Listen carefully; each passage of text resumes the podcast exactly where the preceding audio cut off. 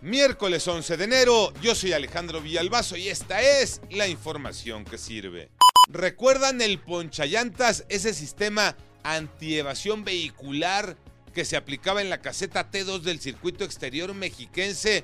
Bueno, pues les tengo noticias. El ponchallantas ya opera en las 14 casetas de ese circuito exterior mexiquense. Memo Jiville.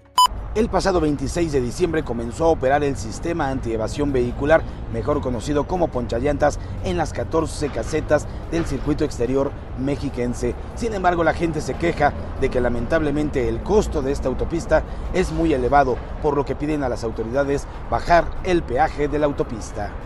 Que no fueron los golpes, que fue asfixia. La muerte en la polar, Iñaki Manero. Gracias, Alex. Se practicó la necropsia al cuerpo de Antonio Monroy, el hombre que murió en el restaurante La Polar.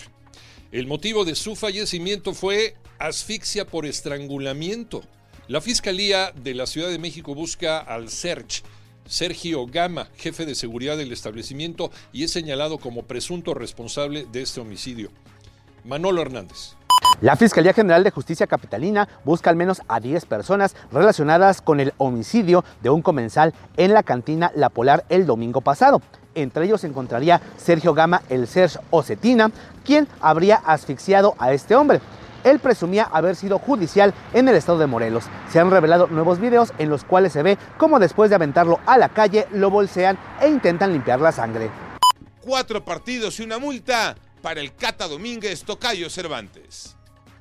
Así es, Tocayo amigos, le salió barato al jugador de Cruz Azul. Julio César El Cata Domínguez será sancionado económicamente y con cuatro partidos de suspensión, después de lo anunciado a través de un comunicado de manera conjunta entre la Liga MX y la máquina celeste de Cruz Azul, que también de alguna manera se lavaron las manos. Un castigo que me parece corto para lo que dio de qué hablar a través de las redes sociales este fin de semana, este cumpleaños para su hijo y la temática al crimen organizado. En fin, así las cosas en la Liga MX, el famoso código de ética, pero después, después no se anden quejando. Yo soy Alejandro Villalbazo, nos escuchamos como todos los días de 6 a 10 de la mañana 88.9 y en digital a través de iHeartRadio. Pásenla bien, muy bien, donde quiera que estén.